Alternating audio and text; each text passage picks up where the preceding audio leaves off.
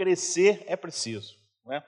Crescer é preciso. Todos nós precisamos crescer, não apenas em estrutura materialmente, mas principalmente espiritualmente. O texto que eu vou tomar como base, né, é, os jovens já falaram muito bem sobre oração, e logicamente que esse texto, de uma certa, de uma certa forma, está linkado com, com oração, até porque fala da, de uma escola de profetas, e profeta tem que orar, né, irmãos? Segunda Reis, capítulo, capítulo 6, versículo de 1 a 7. Se você quiser acompanhar, Segunda Reis, capítulo 6, versículo de 1 a 7, para a gente poder meditar. Né? É, eu prego, eu termino na hora certa. Eu aprendi que para a gente parar de falar, só precisa fechar a boca. então, em 30 minutos eu prego e a gente termina né, meio-dia. Tá ok? Vamos ler o texto? Segunda Reis 6, de 1 a 7. Os discípulos dos profetas disseram a Eliseu, este lugar em que moramos com o Senhor é pequeno demais para nós. Vamos até o Jordão, tomemos de lá, cada um de nós, uma viga e construamos um lugar para morar. Ele respondeu, vão. Eliseu respondeu para os é, discípulos dos profetas, vão. Mas um deles, olha que, que sabedoria desse, dessa pessoa, tenha, mas um deles disse, tenha a bondade de, de ir com esses seus servos. Eliseu disse, eu irei, e foi com eles. Quando chegaram ao Jordão, cortaram madeira. Aconteceu que, enquanto um deles derrubava um tronco, o machado caiu na água. Ele gritou: Ai meu, Deus, ai meu senhor, o machado era emprestado, o machado não era dele. O homem de Deus perguntou: Onde caiu? Ele mostrou-lhe o lugar. Então Eliseu cortou um galho, jogou na água, naquele lugar, e fez o ferro flutuar. Então disse: Pegue-o. O homem estendeu a mão e o pegou. Muito obrigado, Deus, pela tua palavra. Que o teu Espírito Santo possa aplicar essa palavra em nossos corações. Amém. Crescer é uma coisa inerente ao, ao ser humano, né? O embrião, logo ao ser gerado, já começa a crescer. E a gente cresce. Todos nós aqui é, recordamos o nosso tempo de infância, como é que a gente cresce, como é que a gente se desenvolve, né? E, e essa é a tendência natural do ser humano. A experiência desses discípulos dos profetas, eu vou, eu vou é, supor que eles sejam jovens, né? Eliseu era o profeta e eles eram jovens, embora alguns eram casados, eles moravam em comunidade, né? tinha uma, uma comunidade que nem Copacabana aos domingos, né? que está todo mundo aqui, né? Almoça, está por aí, faz comida lá, é assim. Então, ele, eles, eles conviviam juntos nessa escola de profeta, que era uma escola que, é, que teve uma importância muito é, é, fundamental. Quem começou esse, essa escola foi o profeta Samuel. E Elias e Eliseu consolidaram essa escola que, na época, né, teve um, um, um, papel importante para combater a heresia no, no, no, na época da, do reino de Judá. Muita heresia, muita apostasia. Então, os profetas eles estavam é, moravam juntos com, com, com esses discípulos, né, com essas pessoas, e eles aprendiam não somente a palavra, mas também a conduta moral, enfim, eles, eram uma escola, logicamente que oravam, enfim. Mas o que, que acontece? Né? Em um determinado momento, um deles é, chegou para Eliseu e falou assim: Eis que o lugar que moramos com o Senhor é pequeno demais para nós. Ou seja, ele teve a visão de que eles precisavam crescer. O lugar estava tava apertado, né? ele já não tinha mais espaço. E ele, ele percebeu isso. Né? Então, a primeira coisa que a gente precisa ter, irmãos, o jovem, o, o, a pessoa mais idosa, qualquer pessoa que vive, que respira, é ter visão de crescimento. A gente tem que crescer não somente materialmente, mas principalmente espiritualmente. O texto aqui dá margem para a gente falar de, de, ambas, de, de ambas as formas, tanto materialmente quanto espiritualmente. Então, um desses moços reconheceu, falou, o lugar está pequeno, está apertado, né? Ele teve a consciência de que o lugar é pequeno.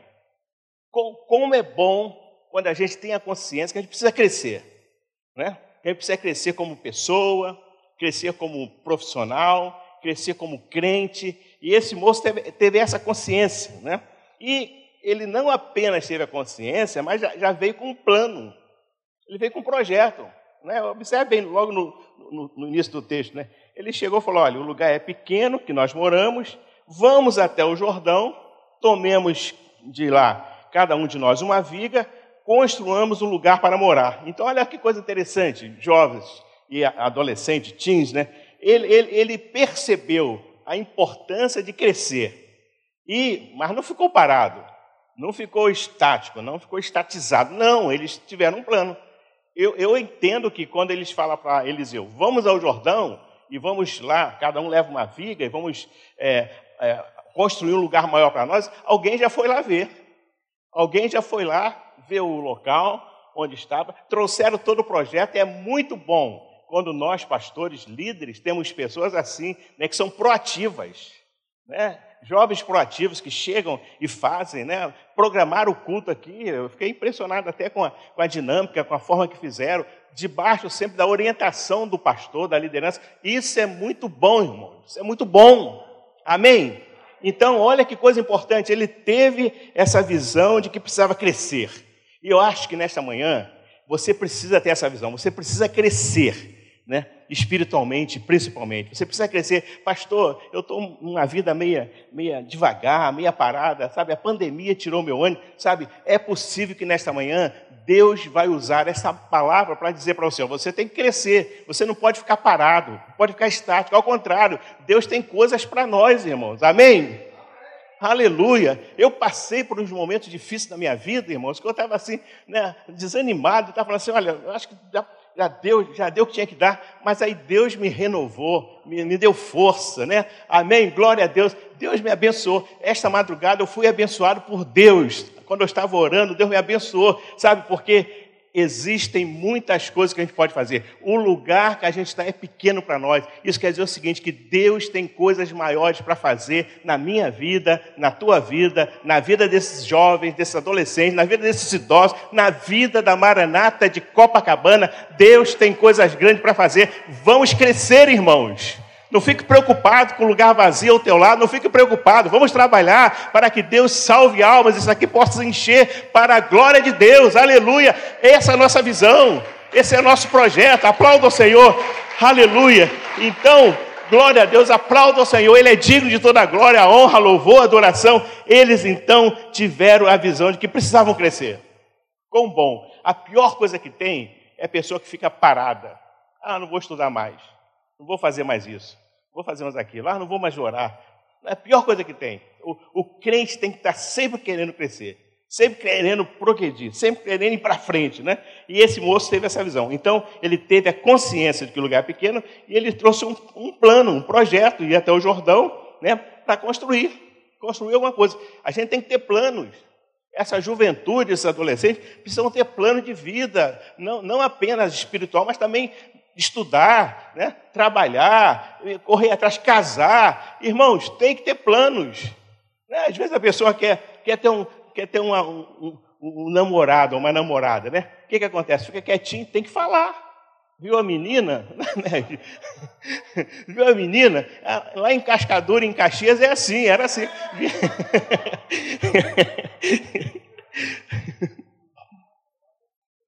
Você vê a menina fala assim, vê se ela, é, ela tem que ser crente, batizada com o Espírito Santo, é, aluno da escola bíblica dominical, aí você chega perto. Porque se não for, fica de longe.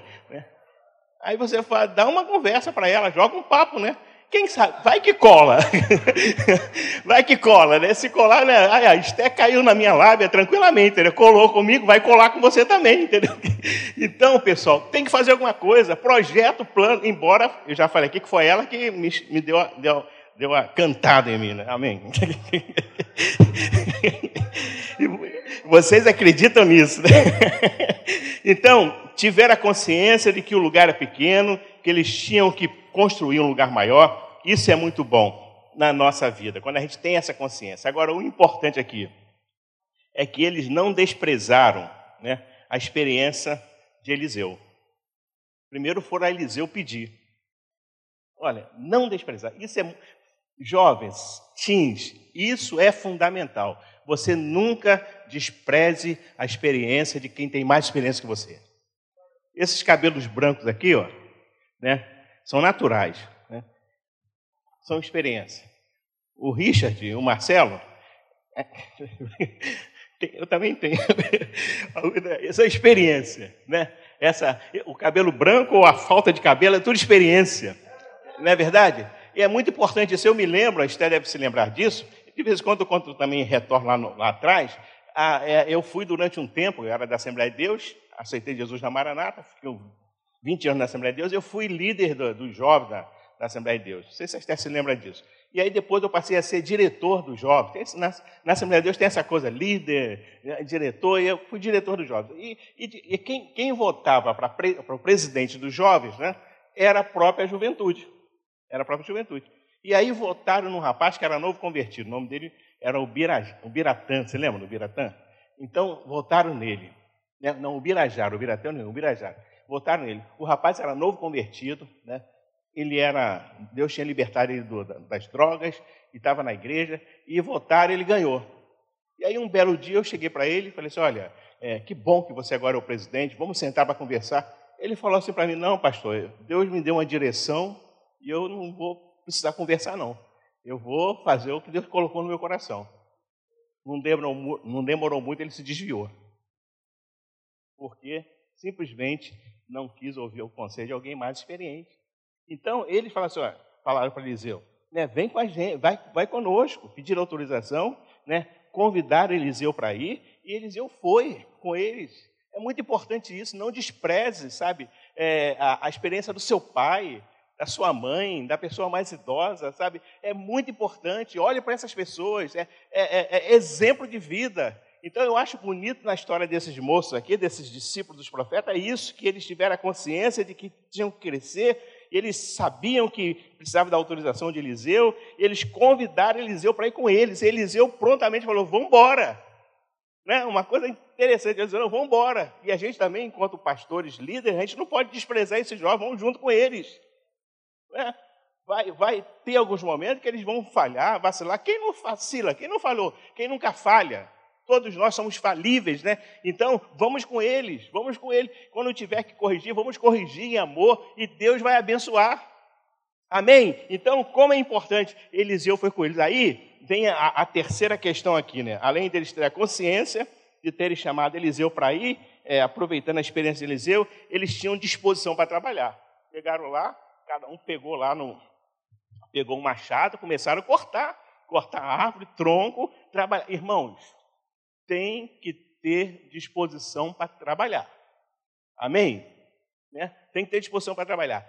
Existem muitas possibilidades, né? hoje, da, do jovem, do adolescente, de estudar, fazer um concurso público na área civil, na área militar. Olha, só não estuda quem não quer não é? Porque existe possibilidade. Na nossa época, não era tão fácil assim, mas a gente estudou. Né? Mas agora, só quem não quer, é muito fácil. E, tem, e se você quer um lugar no futuro, um lugar ao sol, você tem que estudar. Essa é a hora, jovens, adolescentes, de estudar. Né? E por que não falar os idosos? Eu, depois de, de, de uma determinada idade, é, eu, eu, eu, fiz engenharia até o quinto período, né? engenharia eletrônica. Estudei na escola técnica de engenharia eletrônica o quinto período, e aí o que aconteceu? É, eu comecei a me envolver com a igreja, casei, né? a, a, a Esther me tirou da, da engenharia, eu casei e vieram os compromissos e comecei a me envolver com a igreja. Eu queria ser engenheiro, mas o plano de Deus, o projeto não era esse. Né? Enfim, e aí quando chegou em 2000 2004, a Esther falou assim, é, vamos, eu, eu, tinha o quinto período de engenharia, não tinha concluído, né? a Esther também era professora primária, vamos fazer é, faculdade. Ela falou, vamos fazer. Eu falei, ah, não quero não, Esther, eu agora sou pastor, não tem tempo para essas coisas não. Não, vamos fazer. Aí, vamos, eu não vou fazer, vamos fazer, eu não vou. Aí eu falei, é melhor fazer. Aí eu fiz. É melhor obedecer do que sacrificar. Aí eu fui fazer com ela, eu vou fazer com você, tá? vamos fazer junto, né? na Uniswan. Ela foi fazer geografia, eu falei, não dá para fazer mais engenharia, eu vou fazer matemática. Sempre gostei de matemática, sempre soube que 2 mais 2 é igual a 5, essas coisas assim. Aí você me gostei muito da matemática. Aí fui, fui fazer com ela. Né? Aí quando chegou em 2000, 2006, eu estava no, no, no, quarto período, não tinha concluído ainda. Aí apareceu o concurso público né, para a gente fazer prova. Eu estava fazendo é, licenciatura em matemática para o Estado. Apareceu um concurso do Estado. Aí a Esther falou: vai fazer a inscrição, vai fazer. Ela, eu falei, Esther, não vou fazer. Vai fazer. Eu falei, não vou. Ela, não, aí eu fiz. aí, aí eu fiz a prova. Fui lá, fiz a prova, aquela prova né, que eu fiquei lá cinco horas fazendo prova. Era uma prova assim, tinha a parte específica e tinha a parte também de, de didática, assim, é, Piaget, essa coisa. Eu não suporto isso, entendeu? Quem é de, de exata não gosta desse negócio, né? Aí eu fiz, e aí, até que eu acho que me dei bem. Só que aconteceu que houve lá fraude e a prova foi cancelada, e, enfim, aí marcaram outro dia. E no dia que marcaram era um dia de encontro de casais. Era um domingo de encontro de casais, eu estava lá, eu não gosto de sair do encontro quando estou no encontro, né? E aí a Esther falou assim: Você vai fazer a prova? Eu falei: Não vou. Ela falou: Não, você vai. Eu falei: Eu não vou. Ela falou: Você vai. Eu falei: Não vou. Aí eu fui. você já sabe a história. eu fui fazer assim: Eu vou fazer só para fazer, para não ficar ouvindo aqui. Aí fiz a prova. Sabe o que aconteceu? Né? Depois de cinco meses, falei: Eu não passei mesmo, porque eu fiz correndo, eu fiz assim. Eu fiz com raiva, fiz correndo. Aí depois de cinco meses, né? Falei: Não passei mesmo, nem vi resultado. Eu estava na Tijuca, aí naquela época não tinha muito negócio de computador, era tinha lá internet, aí eu falei, vem cá, entra com o meu CPF aí na, na pra, nesse, nesse, site aqui. Aí eu tinha passado. Três, é, minha colocação, 328. Eu, eu passei, falei, como é que Deus é bom? Né? Eu passei, né, sem, sem querer passar, eu passei. E aí, só que o seguinte, eu não era formado ainda. Um amigo meu passou, logo de início, quando ele foi chamado, não podia comprovar né, a, o diploma, aí não perdeu a vaga. Sabe o que aconteceu? Quando completou um mês, né, que eu recebi o meu diploma, eu fui chamado. Primeira matrícula no Estado. Quer saber da história da segunda? Eu deixo para a próxima. Vou falar logo, né? Vou completar. Vocês gostam também? Aí, quando depois de um ano e meio, abriu de novo o concurso. A Esté falou, vai fazer. Eu falei, Esté, eu não vou fazer, porque eu já tenho. Aí você já sabe a história, né? Aí fui fazer. Aí fui fazer. Aí o que, que aconteceu? Né? Eu, eu, fiquei, eu fiquei reprovado por uma questão. Eu tinha que acertar 30, que eram 60, né? E, e, na, e foi difícil que sobraram cinco vagas, não foram completadas, completas, cinco vagas. Aí o que, que eu fiz? É, fiquei por uma questão. Aí eu fiquei umas três noites sem dormir. Você ficar reprovado por uma questão é, é doloroso, é melhor ficar por dez. Aí, só que tinha uma questão que falava sobre o trabalho de adolescente, né? E eu coloquei 18 anos, né? E a resposta era 14. Aí recorreram, falaram que não, a resposta é 16. É. Aí recorreram, aí mudaram para 16. Agora que não tem jeito mesmo. Um dia antes de publicar o resultado, eles, alguém reclamou também, eles de novo entraram com recurso e eles cancelaram aquela questão. Eu, é o pontinho que eu precisava para entrar. Segunda matrícula no Estado. Mas, irmãos, isso aí é milagre. Agora você tem que estudar para é, é, é, que eu sou muito chegado com Deus, né? Eu, eu tinha base, pessoal. Eu, eu estudei limite. Isso aí, essa aí, eu estudei limite derivado integral no, no, ensino médio, entendeu? Então, irmãos, você é jovem, adolescente, aproveite a oportunidade. Estude, né? corra atrás, busque, não apenas a parte material, espiritualmente, vem para a igreja, vem para a oração, frequente escola dominical, ore, PG, culto de oração, faça o que você puder, corra atrás, porque é aí que Deus vai te abençoar. Aqueles moços tinham disposição para cortar, para quebrar, para fazer as coisas, tinham disposição. Né? E aí o que, que acontece? É, eles tinham tanta disposição. E quando um deles estava cortando um tronco, o que aconteceu? O machado, o cabo soltou, caiu dentro d'água. Né? Ou seja, esteja sempre preparado para as adversidades. Ninguém estava esperando aquilo o machado cair. Adversidades acontecem na minha vida, na tua vida, na jovem de teens, de adolescentes, de idosos, jovens, acontece. Adversidade, entendeu? E aí o, o, moço ficou desesperado, porque tinha um agravante. Qual é o agravante? O machado não era dele, era emprestado. E quando é emprestado é pior, entendeu? Então, o que, que a gente precisa entender aqui nessa história, né? Que existem adversidades nas nossas vidas. Vai acontecer. Você não pode desanimar. Você não pode parar. Você tem que fazer a coisa certa. E o que, que aconteceu? Olha a importância aí do profeta Eliseu. Porque quando o machado caiu e o moço ficou desesperado, ai meu Deus, não era meu, como é que eu vou fazer? Jovem não tem dinheiro para comprar nada. Quanto mais um machado. Né? Alguns têm, né? normalmente não tem, né? Não tem dinheiro, então ele ficou desesperado. Aí a importância de Eliseu. Ele foi para Eliseu e Eliseu falou assim: aonde é que caiu? E o moço, ele justamente falou o local que o machado tinha caído. Ou seja, a gente precisa ter consciência de que em alguns momentos a gente vai falhar, a gente vai fracassar, mas se a gente tiver a humildade de reconhecer a nossa falha, onde é que a gente falhou, né? O que, que vai acontecer? Deus vai agir, irmãos. Amém? Sabe? Vai acontecer falhas. Na minha vida aconteceram, na vida do pastor é, Risto, do pastor, do pastor é, Marcelo, do evangelista, do evangelista Francisco, do pastor Edson, na tua vida acontece, mas quando a gente tem a humildade, fala, não, Deus, caiu ali um machado, foi aqui, sabe? Aí Deus o que que faz? Ele, Deus, ele, ele devolve o machado, ele faz o milagre, o milagre acontece. Então, se você, moço, moça, né, jovem, adolescente, sabe? Tem essa, essa chamada de Deus, essa consciência que Deus tem algo na tua vida, sabe? Saiba reconhecer quando você errou, saiba reconhecer quando o machado cai. A pior coisa que tem é você ficar dando machadada sem o ferro do machado. Vai ferir todo mundo, vai ferir a árvore, vai fazer um montão de coisa errada, mas você precisa do machado. Mas para isso tem que ter essa consciência de que o machado caiu. Fala assim, não, eu preciso pegar o machado. E aí vem o profeta Eliseu sabe? Então, é, o machado, quando ele cai, e cai às vezes, né? Às vezes essas situações acontecem por conta das circunstâncias, não é? Circunstâncias acontecem na nossa vida e, e acontecem adversidade. E algumas vezes a adversidade vem por culpa nossa. Às vezes a gente causa adversidade, né?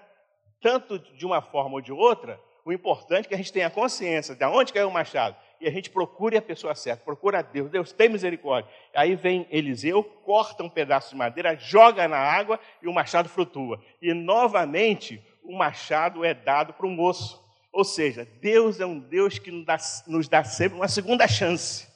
Amém?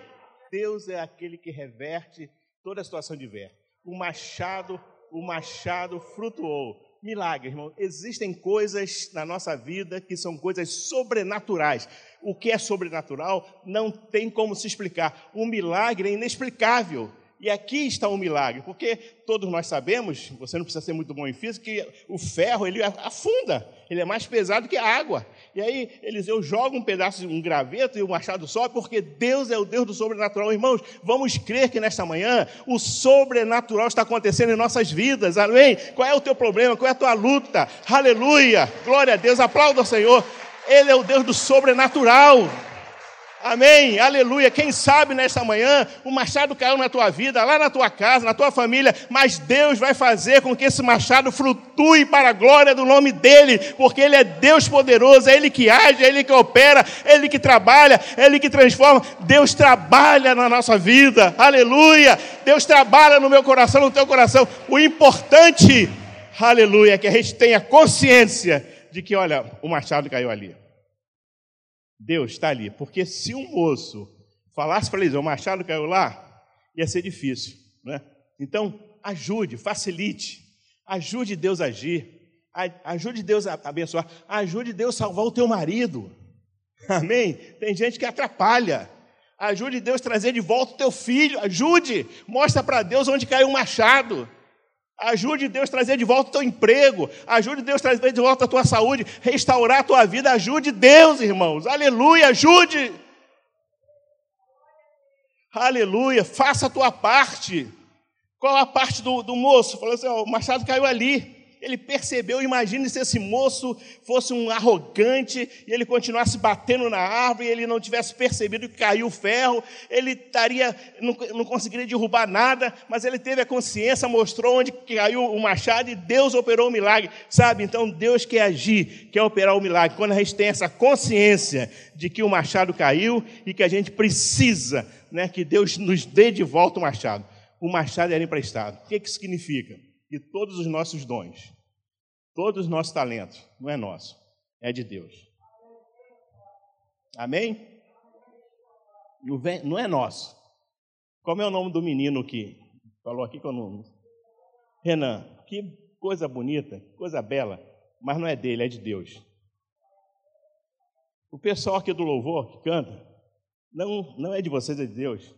Os pastores que pregam, não é nosso, é de Deus. E Deus vai cobrar da gente. Quem sabe você tem um machado que Deus deu na tua mão e você, tá, você não está tá escondendo, está trabalhando, sabe? Está na hora de começar a colocar em prática. Não é nosso, irmãos, é emprestado. A, a glória aqui não pertence a mim, a nenhum pastor, a glória é de Deus.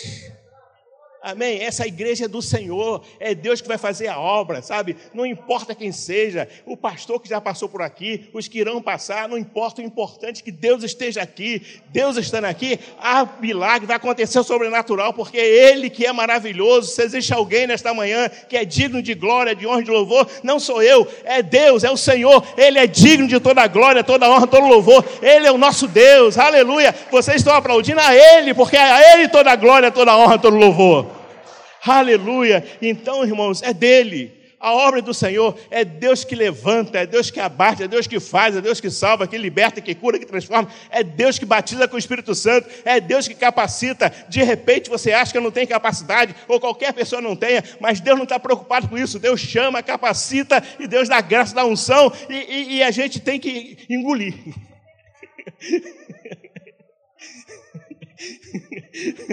Não é que nem que engolir. Mas essa pessoa não tem nenhuma condição. Mas não é condição. É aqui, ó, é coração. É Deus. Aleluia. Estou concluindo. Agora imagine, irmãos, a alegria desse moço. Com disposição a trabalhar. Aconteceu o acidente. Ficou preocupado machado não era dele, não tinha como pagar, e aí de repente lembrou, ah, Eliseu está aqui, o profeta, vou lá, vou ver, que, Eliseu, o que, que eu faço? Talvez falasse, assim, Eliseu, empresta um dinheirinho para comprar um machado. Eliseu foi lá, homem de Deus, jogou um pedaço de madeira, o machado subiu, subiu, o ferro subiu, ele pegou o machado, colocou no cabo, deu para o menino, e o menino continuou trabalhando. Ou seja, Deus restaurou um machado para o menino. Quem sabe nesta manhã, irmãos, você está precisando que Deus restaure alguma coisa na tua vida. Alguma coisa que está perdido, que caiu, e que às vezes você não tem nem consciência de que caiu. Ou quem sabe você tem a consciência de que caiu. Deus, Ele pode, Ele quer restaurar. Ele quer operar um milagre. Quem sabe a alegria do teu coração. Quem sabe o fervor evangelístico, nós estamos falando sobre evangelismo, quem sabe você perdeu isso no, no decorrer do tempo, a, a, rotina da vida, o dia a dia. É, quem sabe é, você está perdendo essas coisas, e eu creio que nesta manhã Deus está falando assim: eu quero restaurar, eu quero restituir aquilo que eu te dei, o teu dom, o teu talento. Eu sei que tem pessoas aqui com talento, com dons, pastor Richard falou da maneira que algumas pessoas evangelizavam. Sabe, a gente, pode, a gente pode fazer a obra de Deus, a gente pode fazer com que o nome do Senhor Jesus seja glorificado aqui neste lugar. Eu creio nisso, irmãos. Eu creio que essa igreja é uma igreja que está plantada no local que Deus quer que ela esteja. Amém? Sabe, nesta manhã Deus está te dando um machado. A gente tem que sair por aí cortando árvore, derrubando árvore, sabe? Fazendo a obra de Deus com disposição. Aleluia. Amém, glória a Deus. Vamos vir para a igreja. Irmãos, é vergonhoso domingo à noite aqui, vazia. Vergonhoso. Vazio. Por quê? Porque o pessoal não vem. Eu sei que tem muita gente idosa, eu respeito as pessoas idosas, mas tem gente nova que pode vir. Né? As pessoas idosas, algumas vêm, como eu falei da, da Lina, a gente entende. Né? Agora, gente nova, gente que pode vir, que pode estar na igreja, que pode trazer alguém. Irmãos, a gente vai ter que prestar conta a Deus dessas coisas, irmãos. Olha que o machado não é teu. Deus te deu o machado. Gente vai ter que prestar contas. Então, eu, como pastor, tenho que prestar conta. Eu não posso ver as coisas ficar quieto. Eu tenho que falar, irmãos, alguma coisa está errada aqui. Domingo é dia do Senhor. De estar na casa do Senhor, na igreja. É claro que existem situações imprevistas, logicamente a gente entende. Mas agora eu posso vir para a igreja e não vem? Irmão, se eu posso fazer o bem e não faço, eu cometo pecado. Se você pode vir para a igreja, você não vem porque você não quer vir, porque você está com preguiça ou está na sua casa, você está pecando diante de Deus. Amém? Diga um amém aí, irmãos. Aquilo que Deus tinha para falar, eu já falei. Amém, irmãos? Você foi chamado por Deus. Você foi chamado por Deus. Tenha consciência de que você precisa crescer na vida espiritual. Chega de ficar acomodado. Chega de ficar preso, sabe? Em nome de Jesus, Deus vai fazer uma obra na tua vida nesta manhã. Deus vai te incomodar. Aleluia, sabe? Deus está te dando um machado. Tenha disposição para trabalhar, para fazer a obra. Sabe, irmãos, a gente, a a gente tem disposição para tantas coisas, não é? Mas para fazer a obra a gente perde o ânimo. Deus quer restaurar isso. Essa igreja só vai crescer quando a gente despertar isso em nós. O lugar, a gente está na situação contrária aos discípulos dos profetas. O lugar é estreito, o nosso lugar é largo. Né? O lugar estreito, eles queriam o quê? O lugar maior. A gente tem um lugar maior, a gente quer gente. Então vamos fazer o processo inverso. É você. Quem que Deus vai usar? É você. Quem que Deus vai usar? É a juventude, são os teens, são os adolescentes, são os idosos. Quem Deus vai usar? É você, igreja. Deus usa pessoas, irmãos. O anjo poderia sair por aqui em Copacabana pregando o evangelho para todo mundo, mas Deus não faz isso. Quem tem que ir sou eu e você.